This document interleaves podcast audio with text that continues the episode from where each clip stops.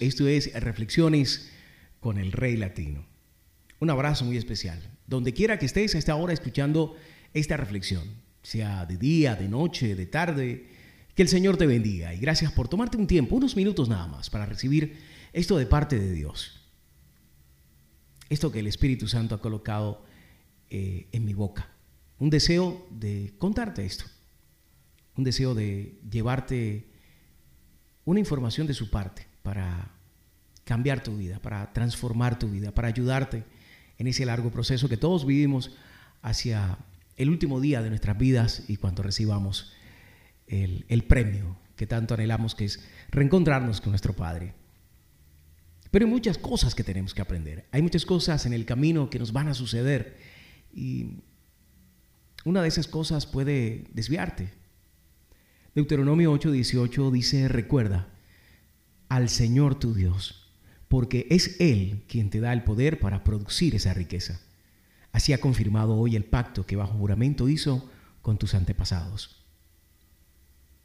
Habla de los pactos, pero también habla de las riquezas, habla de generaciones, habla de recibir bendición generación tras generación. Es saber que no viniste de la nada y que no te levantaste de la nada que hubo cosas que fueron sembradas en ti por tu familia, pero que hace muchos años atrás Dios sembró en tus padres, en tus abuelos, en tus generaciones. En ese orden de ideas hay cosas que no podemos olvidar que ha hecho Dios por nosotros. Pero a veces lo hacemos, a veces nos olvidamos muy fácil de el por qué estamos aquí o, valorar y agradecer las oportunidades que tenemos día a día. Khalil Rafati eh, estaba en su novena sobredosis. Así se llama este mensaje. Por eso decidí titularlo así. Porque este hombre estaba en su novena sobredosis. Sobredosis de heroína. Los paramédicos intentaban desesperadamente arrebatárselo a la muerte de los brazos, salvarle la vida. El equipo médico usó un desfibrilador para administrarle un shock eléctrico y el drogadicto finalmente volvió a retomar la conciencia. Esto fue en el año 2003, mucho antes de todo esto, mucho antes de pandemia, mucho antes de esta llamada nueva realidad. Fue en el año 2003. Eh, Khalil tenía aproximadamente unos 33 años de edad.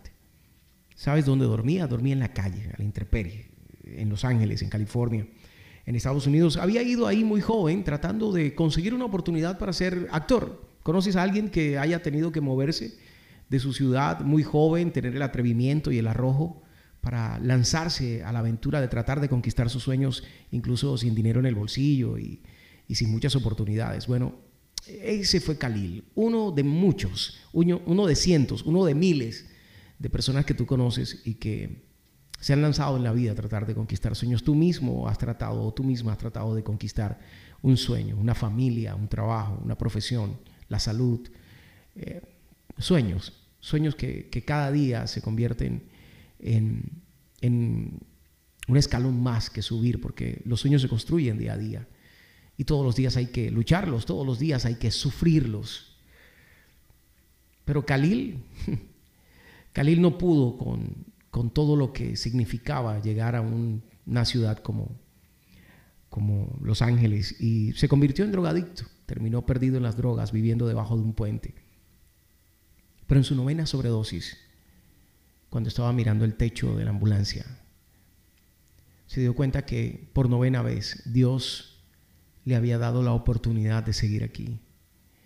Dios le había dicho, no es tu momento tengo pensamientos mucho más grandes que los tuyos. Mientras Khalil se quedó mirando el dolor de lo que no pudo lograr con sus propias manos, Dios tenía un plan para su vida que consistía en que permaneciera aquí, pero para hacer otra cosa. Khalil era adicto a la base de coca o crack, pesaba 49 kilos y su piel estaba cubierta de úlceras por, por los químicos Dice que fue arrestado más veces de las que puede recordar. Dice Khalil que estaba hecho un completo desastre y siempre eh, en tanto dolor que no podía ni dormir. Tremendo. Y aunque Khalil pues ya había tratado antes de dejar las drogas y había fracasado, pues dice que después de esa novena sobredosis, de ese día en el que casi, casi muere, se dio cuenta de que tenía que cambiar, porque él tenía que seguir viviendo. Su propósito no se había cumplido y tenía que encontrarlo. Y si su propósito no era ser actor ni vivir en Los Ángeles, pues tenía que buscar la manera de encontrarlo.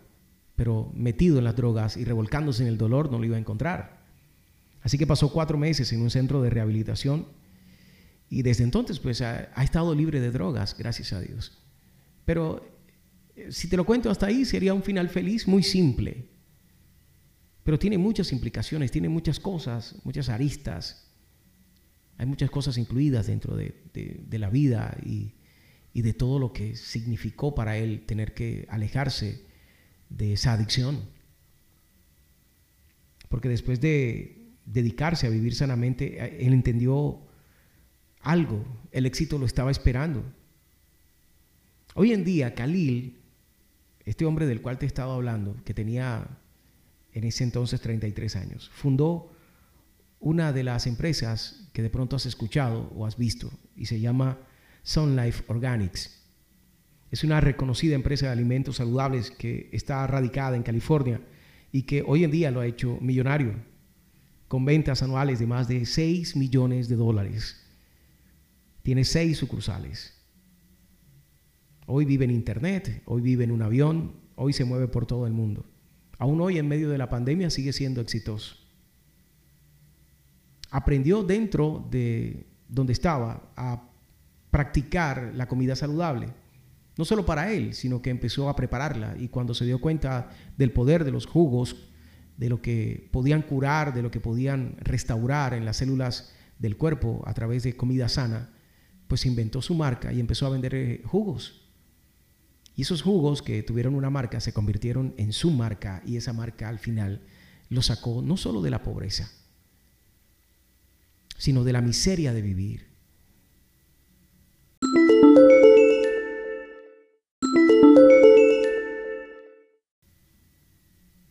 El mensaje de hoy se llama la novena sobredosis porque a lo mejor tú estás viviendo la tuya o a lo mejor estás en la octava. Pero no es una sobredosis, es una borrachera. O no es una sobredosis, es una mentira. O no es una sobredosis, es una deuda. Hoy estás en tu noveno divorcio, o en tu tercer divorcio, o en tu segundo divorcio, o en tu primer divorcio. Khalil necesitó nueve intentos del enemigo de arrebatarle la vida a través de las drogas. ¿Cuántos errores más necesitas de tu vicio o de lo que estás haciendo mal para salir de él y buscar lo que Dios tiene para ti? Dice Deuteronomio 28:8 que el Señor bendecirá tus graneros y todo el trabajo de tus manos. Porque son sus pensamientos, porque son sus deseos para sus hijos. Él no es un juez que está sentado esperando a que tú te equivoques para mandarte a la cárcel de la maldición. Él es un padre amoroso que tiene los brazos abiertos, dispuesto a que todo aquel que está consciente de sus errores y de sus pecados y de su vida equivocada, quiera cambiar y quiera encontrarlo a Él para que sea Él quien lo alimente, para que sea Él quien lo levante y para que sea Él quien le muestre el propósito. No todos tenemos la fortuna de encontrar nuestro propósito en el primer intento, ni todos tenemos la capacidad de encontrar por nosotros mismos ese propósito. Bendito sea todos aquellos que lo han logrado. Pero en la Biblia hay montones de ejemplos de personas que necesitaron de la mano de Dios para entender a qué vinieron a esta tierra. Entonces, si no has entendido el propósito de tu vida, hoy quiero invitarte a que primero mires qué estás haciendo mal, en qué te estás equivocando. No esperes a llegar a la novena oportunidad, a esa novena sobredosis. Este mensaje lo único que pretende es que abras los ojos que no importa la pandemia, que no importa cuánto tengas en el bolsillo. Debes poner primero a Dios en tu vida. Y el día que pones primero a Dios en tu vida, siembras e inviertes en Él tiempo, recursos, tu vida, cuando entiendes realmente cuál es el propósito de todos nosotros en adorar a Dios, en convivir con Dios, en hablar con Dios, en buscar de Dios, en hablar con Dios. Cuando nosotros entendemos que ese es nuestro principal propósito, el propósito de tu vida, el siguiente, para el cual Dios te ha preparado, se mostrará ante tus ojos. Y entonces ese día serás libre. Y ese día no habrá deuda. Y estarás por siempre con el amor de tu vida. Y si tienes enfermedad, recibirás salud. Y si no es el propósito de Dios, vivirás el proceso. Pero siempre con la frente en alto. Por eso dice la palabra que somos más que vencedores en Él. Porque Él nos da esa tranquilidad de que cuando estamos en Él, los problemas toman otro significado y nos preparan para lo que viene. Deuteronomio 29.9 dice, ahora cumplan con cuidado las condiciones de este pacto para que prosperen en todo lo que hagan. Si le vas a prometer a Dios algo, prométele que nunca lo vas a soltar y cúmplelo. Porque el que siempre es fiel es Dios. Que Dios te bendiga.